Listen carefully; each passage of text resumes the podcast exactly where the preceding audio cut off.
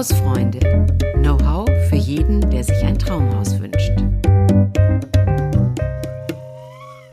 Herzlich willkommen zu einer neuen Folge von Hausfreunde. Heute haben wir uns wieder eingeladen, ja, nach Erfurt und ich begrüße ganz herzlich Maria Groß. Hallo. Ja, das ist lustig, weil wir haben gerade schon mal besprochen, wir wollen uns duzen, Maria. Also ich heiße Gabi, Gabi Miketta, die Chefredakteurin von Das Haus und das ist Maria Groß, bekannt aus ja, Fernsehsendungen wie Kitchen Impossible, Grill den Profi und The Taste. Ja, und ist eine großartige Köchin. Also toll, dass wir zu Hause in Erfurt bei dir sein dürfen. Und wo mhm. bist du gerade? Also tatsächlich sitze ich hier gerade draußen im Garten. Der Himmel ist heute so ein bisschen bedeckt, aber so eine ganz heimelige, gemütliche Luft. Man kann quasi auch ähm, ja, unter, unter freiem Himmel sitzen, ohne Angst haben zu müssen, dass man stirbt. Also die Sonne ist in der Defensive. Ganz angenehme Temperatur, die Vögel zwitschern. Genau, das hört man. blauer Himmel, das macht Spaß. Ähm, und Garten, ist das so dein Lieblingsort, dein Reich?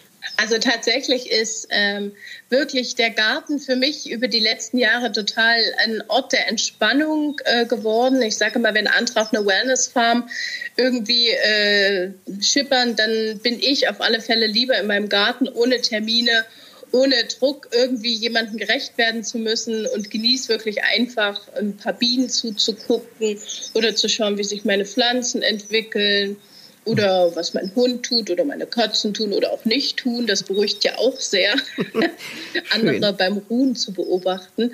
Also tatsächlich ist für mich mein, mein Garten so mein, mein Heiligtum und ich verstehe auch wirklich so, also das, das, Verstehen von Natur und Natur auf sich wirken lassen tatsächlich auch als Medizin. Also als das ist meine Form von Meditation.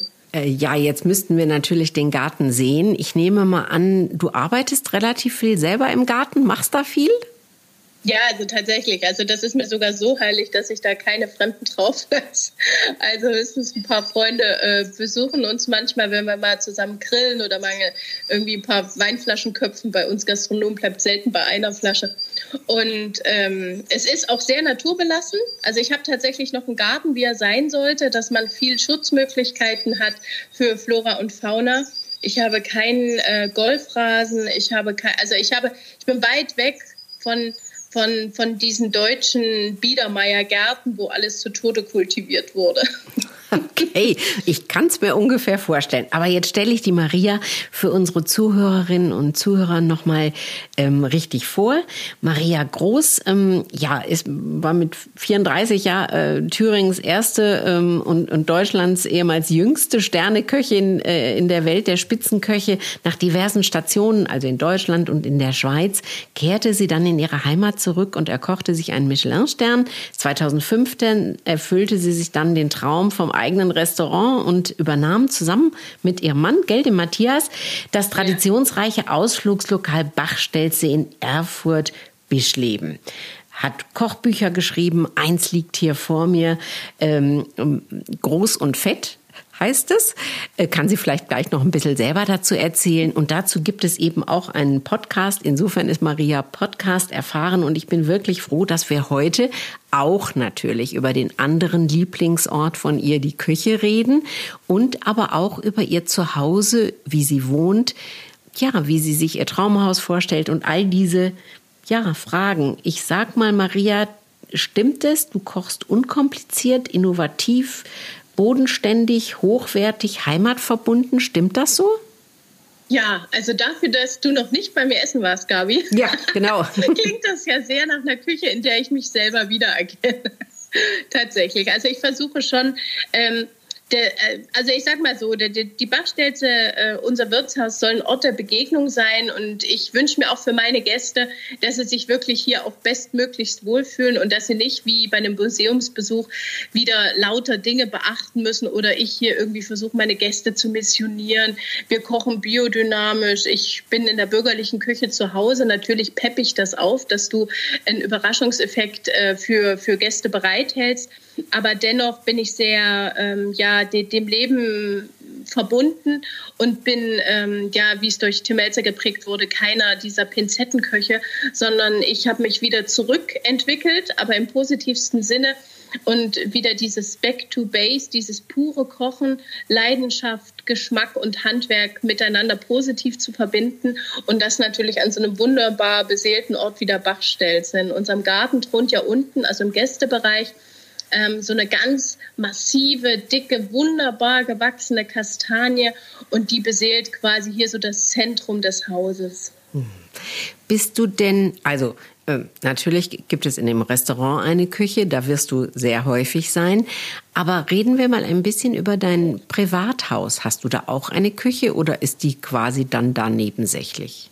Also tatsächlich muss ich sagen, ähm, privat bin ich sehr kochfaul, weil man muss wissen, dieses romantische Kochen, wie, wie es manche vielleicht hobbymäßig zu Hause zur Entspannung tun, ist natürlich immer was anderes, wenn du das hauptberuflich tust. Ja? Und dadurch, dass Gastronomie äh, nicht aus einem Acht-Stunden-Job besteht, also jetzt mal unabhängig von den ganzen Monaten, die jetzt hinter uns liegen, die ja. aus Null Stunden bestanden, aber ähm, ist es tatsächlich so, dass professionell Kochen vor allem viel mit Akribie ähm, und äh, Präzision und ähm, ja, Sauberkeit und Sorgfaltspflicht zu tun hat und dass eigentlich von diesem Kochprozess allein vielleicht nur 30 Prozent eigentlich das ausmachen.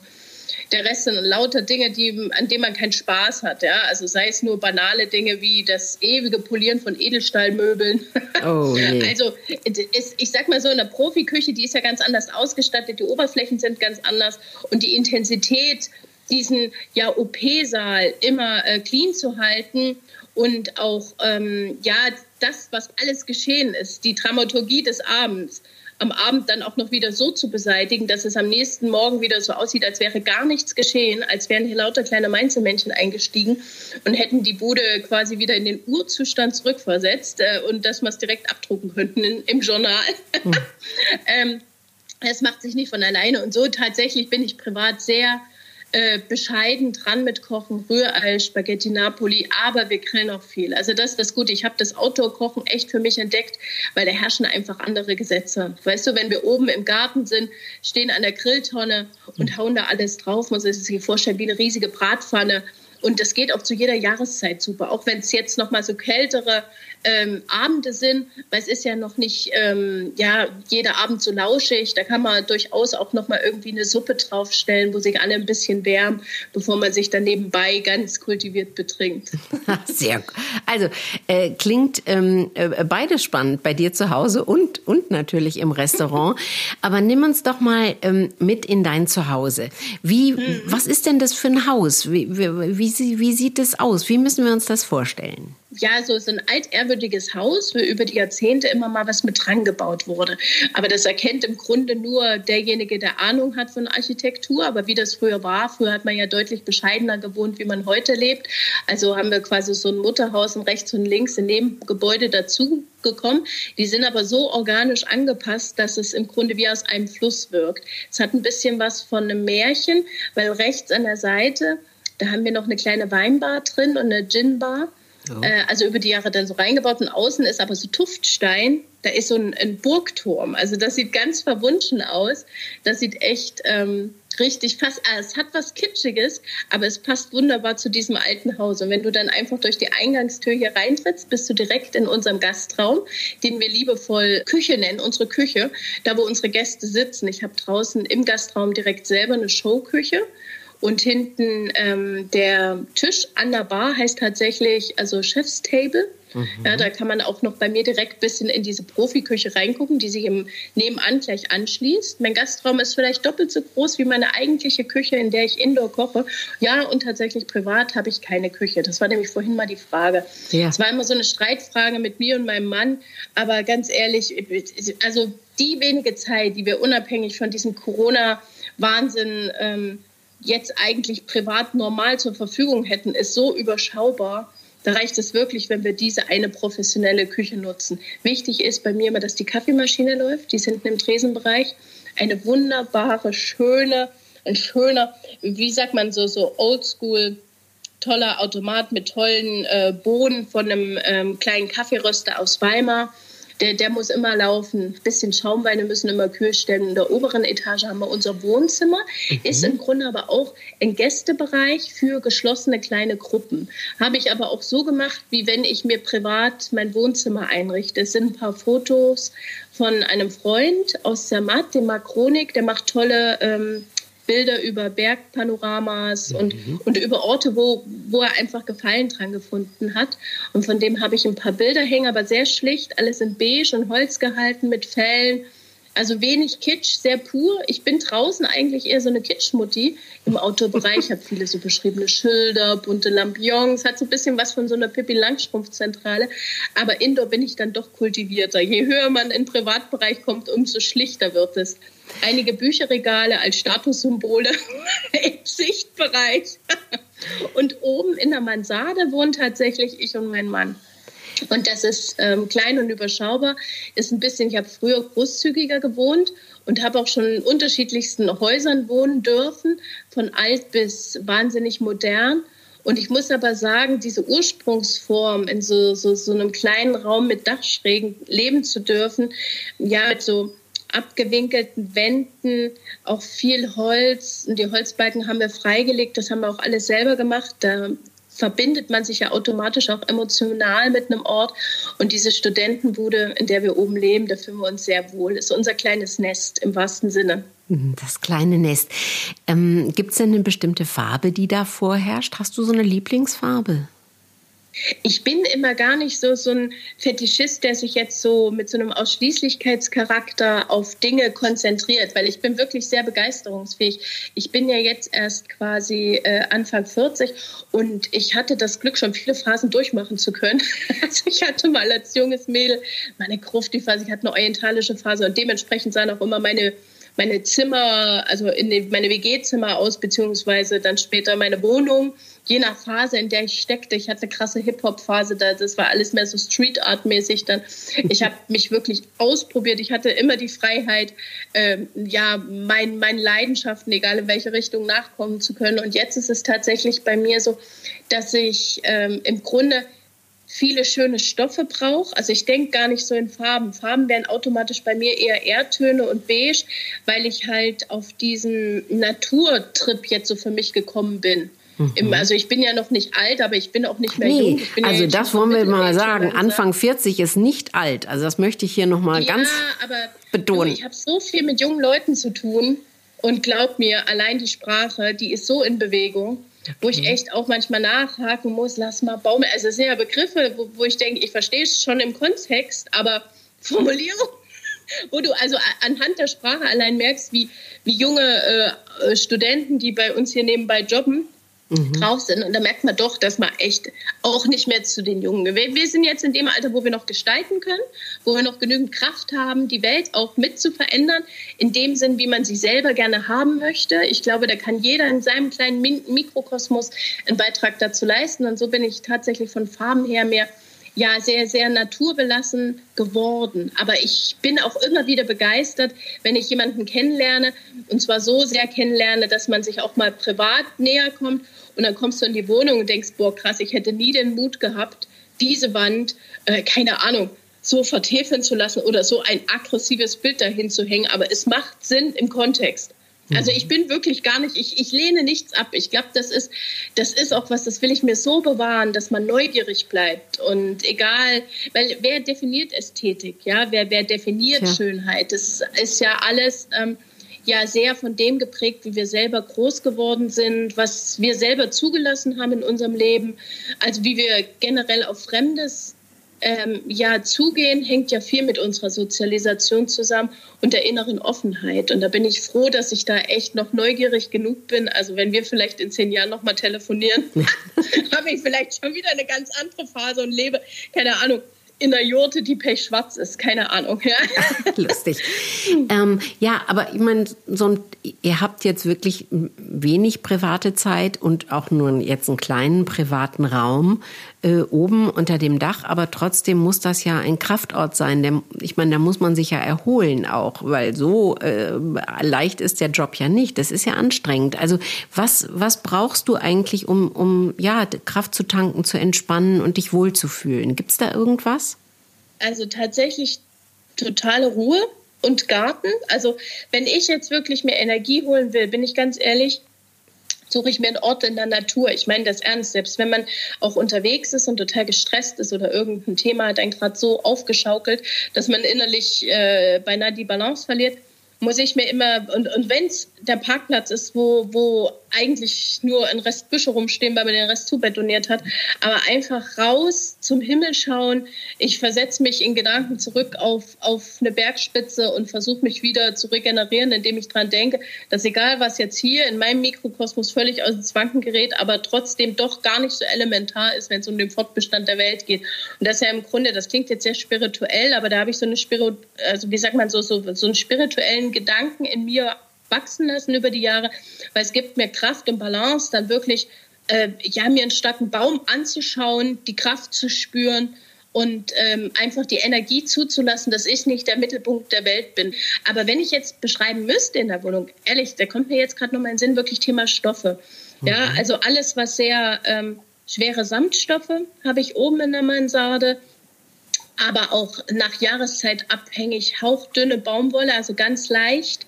Leinen ist mir zu grob, das finde ich schön, ist mir aber zu grob. Ich mag es nur in Kombination mit Baumwolle, solche Gemische oder Samt, Felle. Mhm.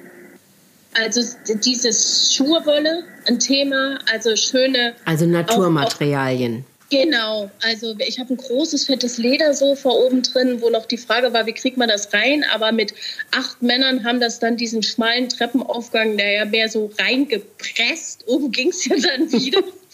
der Treppenaufgang hoch in unserer Mansarde war recht schwierig. Und da dachte ich auch, im schlimmsten Fall hält die Statik gar nicht durch. Das war das einzige ähm, Sofa, was ich mir geleistet hatte von meinem ersten Küchenchefingehalt. Da habe ich mal tief in die Tasche gegriffen. Damals zu der Zeit habe ich in so einer Loftwohnung gewohnt, viel Beton, Licht durchflutet und da war dieses geile riesige Ledersofa wirklich so, als würde ich jetzt ja ein Architekturmagazin lesen, wo mein kleiner äh, Wohnungstipp mit drin ist, wie man schnell stylisch macht. Oh Gott, ist es ist es jetzt das Sofa? So ein, ist es so ein Möbelstück, von dem du dich nie trennen würdest? Nee, also bin ich nicht drauf. Also ich merke immer, das, was mir wichtig ist, ist Kerzen. Also Kerzenlicht, weil die strahlen ja auch eine Wärme aus, selbst wenn sie gar keine Wärme spenden, unmittelbar. Mhm.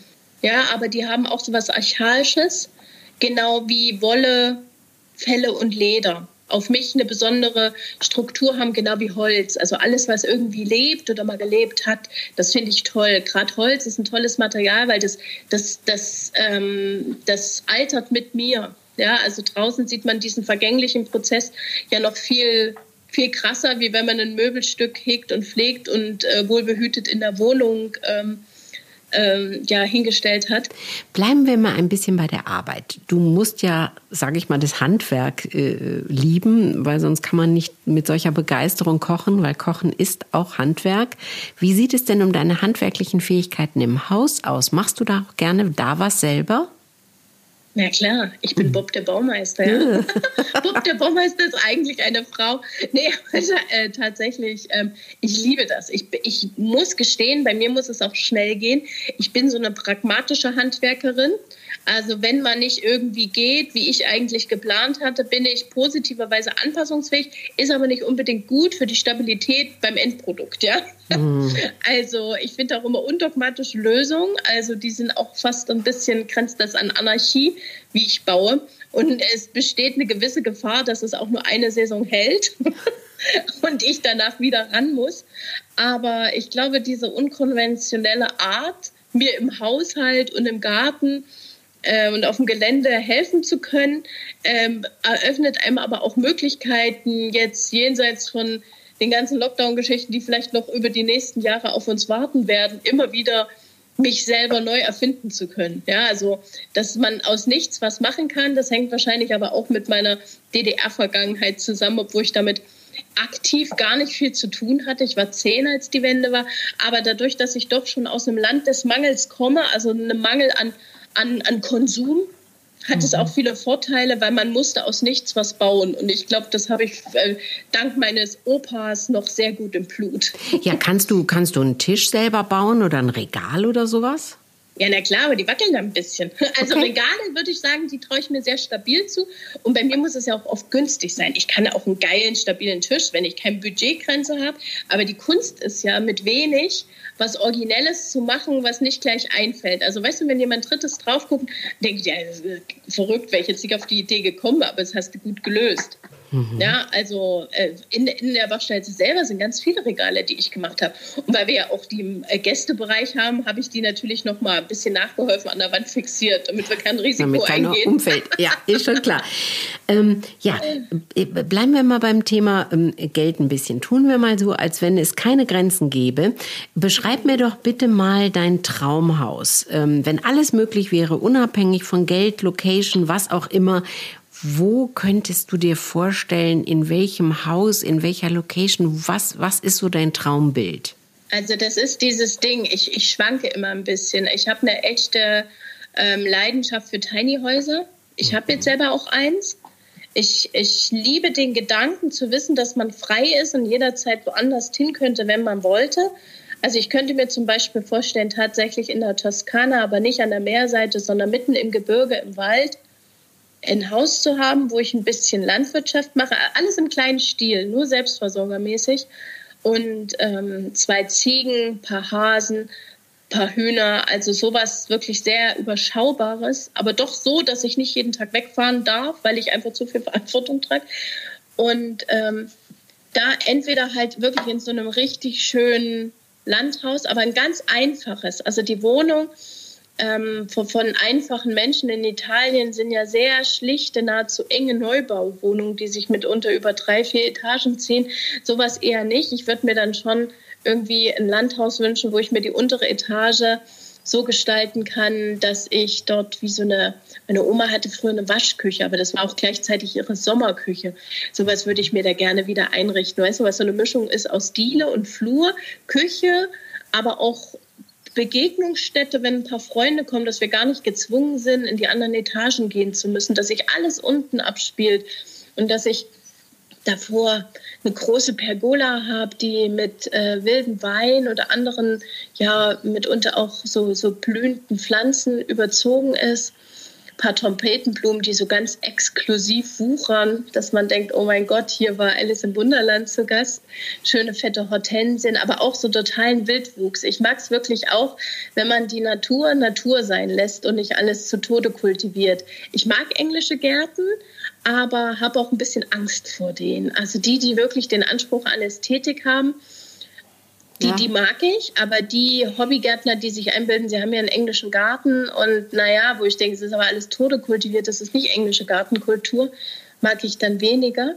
Mhm. Aber tatsächlich Toskana. Und wenn ich rausschaue aus meinem Schlafzimmer, rechts und links, dann die äh, Klappläden aufgemacht, die Fenster aufgeklappt am Morgen und dass ich einfach so ins tiefe Tal gucke und so, so einen weichen Busen dann so sehe von, von grün, noch leichte Nebelschwaden. Vielleicht auch sogar also, und da ist sogar hinter dem Haus ein äh, Wasserfall, ein kleiner. So keiner, von dem man Angst haben muss, sondern so ein terrassenartiger Wasserfall. Also sowas, das fände ich, glaube ich, mega, mega schön. Und die Zimmer auch sehr schlicht. Ein tolles Sofa, eine riesige Küche, wo man wirklich alles machen kann. Also die Küche ist eigentlich das Wohnzimmer. Im Wohnbereich bräuchte ich gar nicht separat. Nur dann ein wunderschönes Bad, wo man sich bewegen kann, seine Ruhe hat. Ich bade sehr gerne und äh, wirklich überall Fenster, Licht und dass, wenn ich den Blick rauswende aus den Fenstern, dass ich Natur sehe. Das holt mich echt immer runter. Wahnsinn, jetzt hast du ein wundervolles Bild gezaubert und ich bin sicher, dass alle Zuhörerinnen und Zuhörer dich gerne da besuchen würden. Aber jetzt kommen sie vielleicht erstmal nur nach Erfurt und schauen sich die Bachstelze an. Das hast Ist du ja. fast so ähnlich. ja, genau, genau, genau. Genau.